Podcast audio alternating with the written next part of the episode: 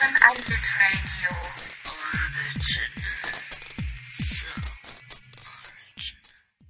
The situation is complex and extremely difficult to grasp within the framework of the experiment.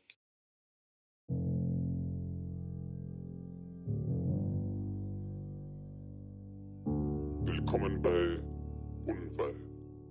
Um nichts, wie eigentlich immer. Eine Essay-Reihe von hier entscheidender Zufall und die potenziellen Sätze, die Kinesis der Wörter, der Bedeutungen und deren Zukünfte, über das, was gesagt wird. Der diesmonatige Impuls heißt, Den Preis hörte. Jetzt muss ich aber gehen, wenn der Vater mit dem Doc. das hier ist Folge 1. Auftauchende Gedanken zum Bewohnen von Gedanken. Die jüngsten Ereignisse. Dieser Text beginnt mit einer Anekdote. Die jüngsten Ereignisse haben mich dazu verleitet, meinen Mietvertrag zu kündigen. Am Anfang dieser Kausalkette steht eine E-Mail, die an meinen Mitbewohner und mir adressiert war. Der Vermieter hatte eine längere Nachricht verfasst, die eigentlich als Antwort auf eine Frage meines Mitbewohners geschrieben war, welche allerdings mit einem schlichten Übrigens endete, ab dem in der Folge mein Name und gewisse Unannehmlichkeiten auftauchten. Ich konnte dem informationsspeichernden Internet sei Dank, nachdem ich die Nachricht meines Vermieters fertig gelesen hatte, ich musste nämlich kurz ausschnaufen, ein wenig im Gesprächsverlauf spähen. So entdeckte ich als Ausgangspunkt dieser Frage-Antwort und vice versa Historie, die irgendwie bei mir endete, eine amüsante E-Mail meines Mitbewohners, welche sozusagen die Genesis der Konversation war. Ich schaffte es so, ein bisschen Sauerstoff zu mir zu nehmen, oder den, der sich schon in mich befand und sich langsam bitter verfaulend ansammelte, von mir wegzustoßen. Die Nachricht, die ich las, klang rein zufällig wie der Beginn eines Romans oder wie der Auszug eines literarischen Briefes. Sehr geehrter Herr Vermieter, begann diese Meldung. Als ich gestern nach längerer Abwesenheit wieder im Gebäude am Neustädter Markt eintraf, bemerkte ich, dass mein Gazellfahrrad, das ich im Fahrradschuppen wähnte, als das Wort wähnte auftauchte, musste ich lachen, draußen auf dem Gehsteig mit mir unbekannten Kettenschlössern angeschlossen steht. So konnte ich eine kurze Zeit lang von den Ereignissen wegsehen, die sich vor mir und meinem Vermieter gestellt hatten und die, wie bereits erwähnt, mit einem schlichten Übrigens ihren Anfang gefunden hatten. Nach diesem Übrigens kam der für mich natürlich wesentliche Rest. Nur so am Rande wurde mir mitgeteilt, ich hätte bei meinem Vermieter bzw. bei dieser Vermieter GmbH, der an meine Hildesheimer Unterkunft gehört, Schulden. Schulden, dachte ich. Die Schuld des ungezahlten Geldes, der größte Angriff auf die Rechte der Wirtschaftspersona, ein Geldattentat des Unzünftigen gegenüber der christlichen Ökonomie, die getragene Schuld des gebrochenen, uneingemeißelten elften Gebotes. Diese elegante, levitative Summe montierte sich im Laufe der dahin plätschernden Wörter meines Vermieters auf, schließlich, mein Unterkiefer immer weiter zu Boden fallend, 1150 Euro. Ich rupfte mir die Haare aus dem Kopf. Nebenkosten Januar, Nebenkosten Februar, Nebenkosten März, tatü, tata, aber welche Nebenkosten denn? Ich zahlte doch bereits Nebenkosten.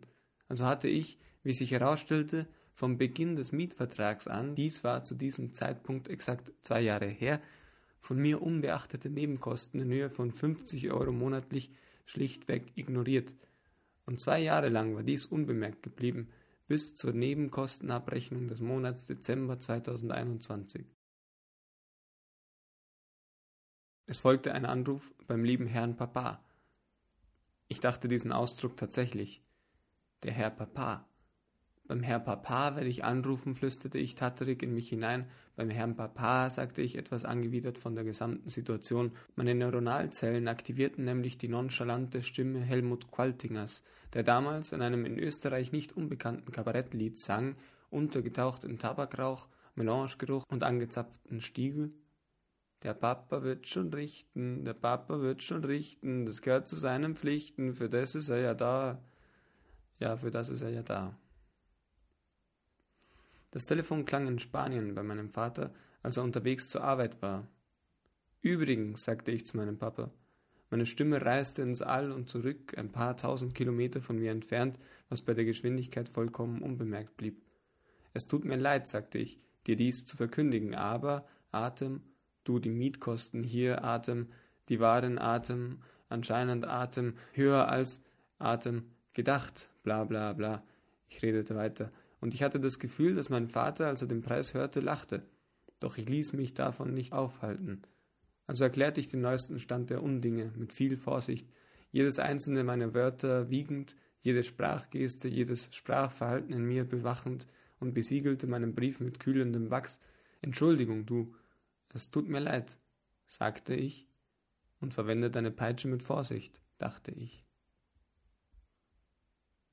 Da wir im 21. Jahrhundert sind und ich als nicht Erstgeborener oftmals verpeilter Sohn keine hohen Strafen mehr zahlen muss, wenn etwas Ungewolltes geschieht, tat mein Vater das, was ein moderner Vater heutzutage tut, und agierte so, wie ich ihn kenne, wie man ihn kennt.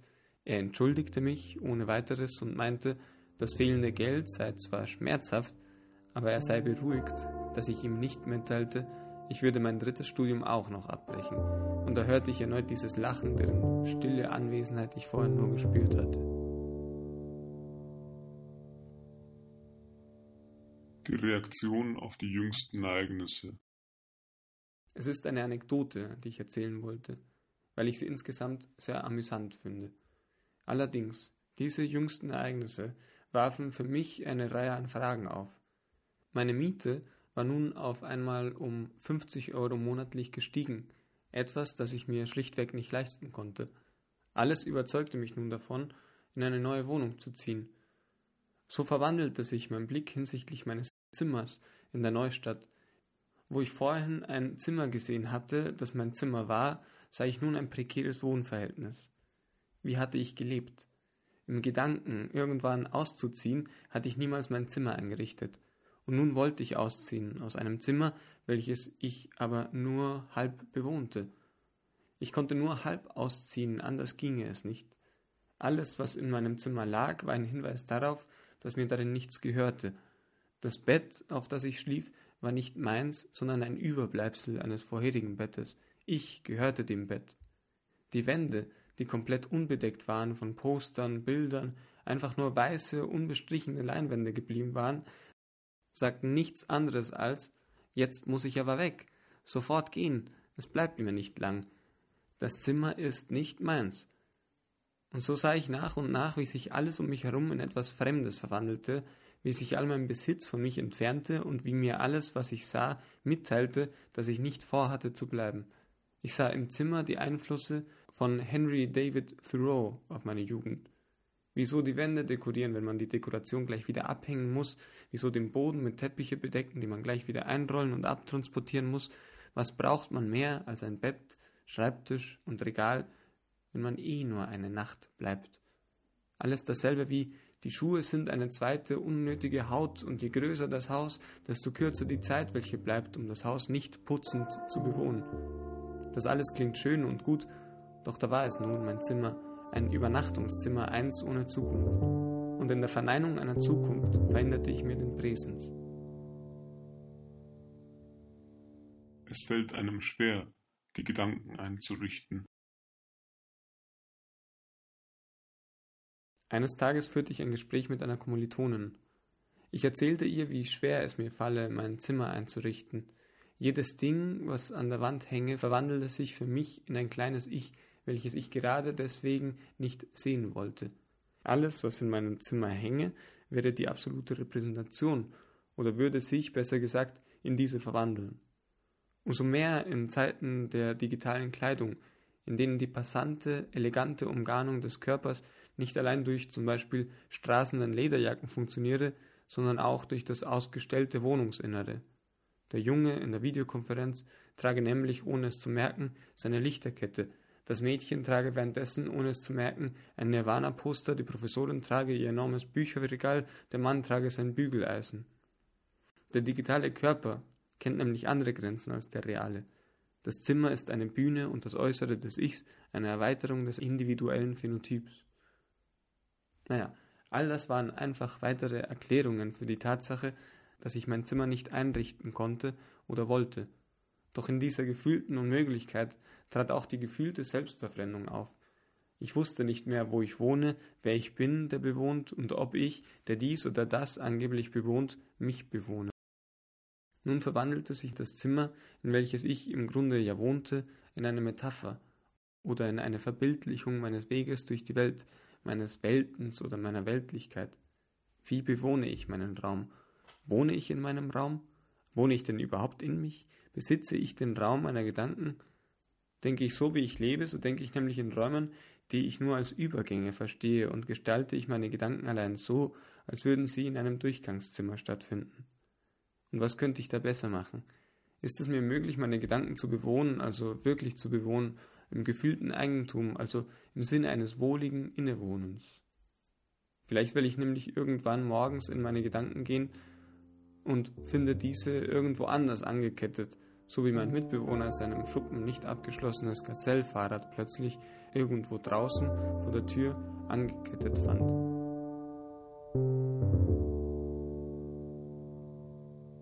Die Angst zu besetzen, doch die Notwendigkeit zu bewohnen. Es ist derselbe Mitbewohner, der öfters meint, ihm falle, wenn er an mich denke und dies sehe als etwas Gutes, sofort das Wort wabern ein. Da ist es also wieder. Das wabernde Denken nimmt ja im Grunde keinen festen Raum ein, sondern ist, ganz im Gegenteil, etwas Unfestes, Galärartiges, etwas ohne Festung. Ich wohne in meinen Gedanken nämlich mit viel laissez-faire. Wenn ich spreche, springe ich zitternd zum nächsten Gedanken. Alles schwabbelt, schüttelt sich. Hier ist das redende Denken allerdings ein bisschen anders als das Schreiben. Das Schreiben zwingt mich vielleicht, das zu sehen, was ich gerade schreibe, und ist deswegen eine Hilfe oder sogar ein Ausweg gegen das Schwabbeln. Beziehungsweise macht es das Schwabbeln und Wabern zu einem bewussteres, sich im Spiegel betrachtendes Schwabbeln und Wabern. Eine weitere Annäherung an dieses Dasein im ungewissen Besitz ist eine Anekdote, die ich vor einigen Jahren gehört habe und die sich in meinem Kopf im Laufe der Zeit in eine, wie jede Gleichung, langweilige Gleichung verwandelt hat, in der sich aber, ich weiß nicht was oder wann, ein paar Details sicherlich hin und her geschoben gesehen haben. Ich habe sie früher als für mich maßgebend gesehen, diese Geschichte, sie mir oft selbst erzählt und in mich hineinrezitiert. In mir habe ich mich wiedererkannt oder gedacht, gewisse Ideale vorzufinden, die für mich erstrebenswert wären. Ich hörte vor langer Zeit von einem Mann, der sein ganzes Leben lang Objekte sammelte. Sein Haus füllte sich also Zeit seines Lebens mit diesen Sammlungsgegenständen. Zu Hause stellte er seine Sammlung aus, Objekte wie ins Hausinnere erinnerte Erinnerungen. Manche Objekte gingen mehr als 60 Jahre zurück, als sein Haus abbrannte und er eines Tages von irgendwo nach Hause zurückkehrte und einen Haufen Asche vorfand. Als das geschah, hatte der Mann seine Erinnerungen verloren. Er hatte, anders gesagt, zur Hälfte seinen Tod erlebt. Nun blieb ihm nichts anderes übrig, als seine Sammlung von neuem zu beginnen. Diesmal überlegte er sich aber, wo er wohnen würde. Er baute kein Haus. Er stellte einen alten Lederschuh, den er irgendwo fand, auf die Straße. Danach stellte er einen aufgefundenen Federball unter einer Laterne. Später stellte er einen alten Fußball auf einen Fußballplatz, später eine Straße auf einen alten Lederschuh danach eine Laterne auf einen Federball, zum Schluss einen ganzen Fußballplatz auf einen Fußball. Speziell in der Zeit der Pandemie war diese Geschichte für mich ein Zufluchtsort.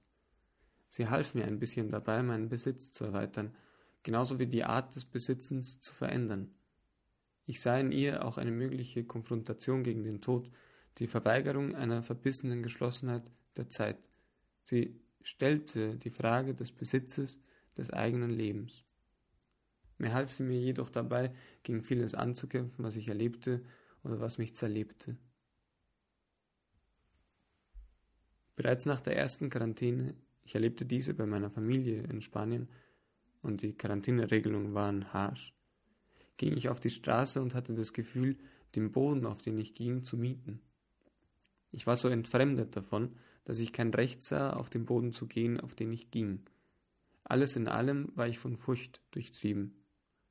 Dieses Gefühl verließ mich aber auch nicht, während den nächsten Wellen und Quarantänen. Ebenso bemerkte ich immer mehr, wie sehr ich schon immer ein Körper gewesen war, als ich meinen Körper als im Geruch und in der Stille, in den Gesten und im Lächeln geteiltes verlor. Früher konnte ich still sein und einen Raum mit anderen teilen, ohne mich in den Vordergrund zu stellen, ohne nur aufzutauchen, wenn ich ein Wort sagte oder eine Meldung hatte. Nun war ich meist durchsichtig und ungerochen abwesend. Mein Verhalten, welches das Resultat einer Anpassung nach mehr als 20 Jahren des Lebens in der Körperlichkeit war, hatte in der Digitalität nichts zu suchen und war so auffällig wie noch nie eine Erscheinung am Rand. Früher konnte ich mich an einer Konversation beteiligen, indem ich lächelte oder in anderen Formen meine Präsenz zeigte. Vor allem waren es die Gespräche unter zwei Augen, wenn der Rest verschwunden war, die es mir ermöglichten, Teil zu sein. Mein vertrautes Publikum oder meine vertraute Atmosphäre, in der ich mich zeigen wollte, war nie mehr als vieräugig. Dies war nun unmöglich. In der Digitalität sah ich immer mehr, wie ich aus etwas rausgeworfen wurde. Plötzlich hatte ich das Gefühl, mir werde die Welt gestohlen. Sowohl im digitalen wie im realen fand ich nun Spannungen oder eine Welt, die mich wegdrückte. Es war paranoid, wie sehr ich mir wünschte, jeden externen Einfluss zu steuern, da ich Angst hatte, etwas Unerwartetes werde mich unwerfen. Das Außen schien auf einmal so gefährlich, dass ich nur noch da sein wollte, wo ich wohnte, zu Hause. Dieses Zuhause wurde aber mit der Zeit immer kleiner. Zuerst war es die ganze Wohnung, der Garten, später beängstigte der Garten, kurz danach waren die Geräusche im Gang eine Störung, die Gespräche in der Küche eine Irritation, das Zimmer immer mehr die Ruhe bis dann selbst das Zimmer keine Ruhe mehr geben konnte, da eben vieles das Zimmer durchquerte, was ich nicht haben wollte, seien es Geräusche, Lichter oder anderes. Bald war es im Grunde nur noch der Text oder die Imagination, in einem Text zu sein, doch selbst das fand immer mehr Störungen, bis es zur Implosion kam und aus mir nur noch ein Scheiterhaufen an körperlichen Reaktionen herausbrach, die sich von wochenlangen Migränen bis paranoiden Zuständen emotionalen Zusammenbrüchen streckte. Ich half mich daraus mit der Hilfe von solchen Geschichten wie die, welche ich vorhin erzählt habe. Es war nun aber ein neuer Gedanke, welcher sich, als ich in meinem Zimmer immer mehr Prekäres, immer mehr Voreinrichtungen entdeckte, auftauchte. Wie bewohne ich meine Gedanken? Die Gedanken bewohnen heißt den Akt bewohnen. Es wäre wohl falsch zu denken, es gebe so etwas wie geschlossene Gedanken. Hierzu fällt mir eine Passage aus über die allmähliche Verfertigung der Gedanken beim Reden von Heinrich von Kleist ein, wo er darüber schreibt, wie die Gedanken des Comte de Mirabeau entstanden sind, als er, Wortführer des dritten Standes in den Generalständen, die zur französischen Revolution führten, sich gegen den Befehl des Königs auseinanderzugehen stellte. Zuerst entsteht ein Ja, wir haben die Befehle vernommen. Dann sucht Mirabeau nach weiteren Worten. Plötzlich dringt eine Welle an Intention durch ihn durch. Ja, mein Herr, wir haben ihn vernommen. Und dann, was berechtigt sie, uns hier Befehle anzudeuten? Plötzlich kommt der Mirabeau ins Reden. Wir sind die Repräsentanten der Nation. Mirabeau vollendet sein Gedanke. Kleist. Und damit ich mich Ihnen ganz deutlich erkläre, und erst jetzt so findet er, was den ganzen Widerstand, zu welchem seine Seele gerüstet dasteht, ausdrückt.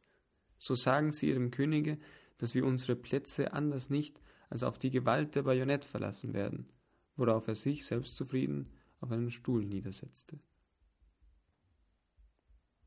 Der Satz ist erst geschlossen, wenn Mirabeau sich auf seinen Stuhl niedersetzt, denn die Klarheit muss sich erst erklären, um klar zu sein. Zu keinem vorherigen Zeitpunkt war dieser Satz also in ihm eingeschrieben.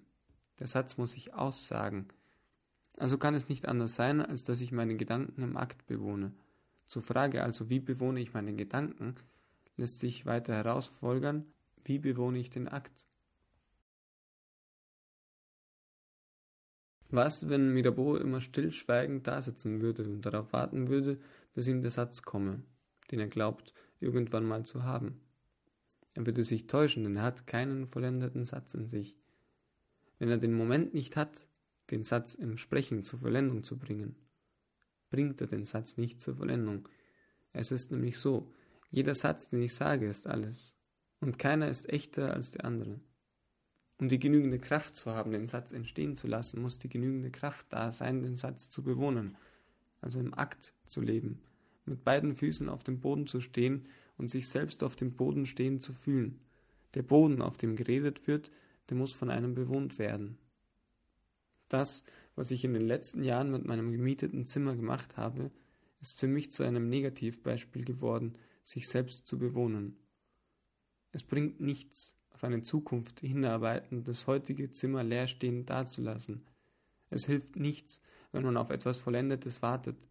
Es ist unvernünftig, alles einer anderen Macht gehörig zu machen und darin das eigene Erwagen und Erwägen zu stoppen. Dann fühlte ich mich für immer berechtigt, den Boden zu bewohnen, den ich bewohnte. The situation is complex and extremely difficult to grasp within the framework of the experiment.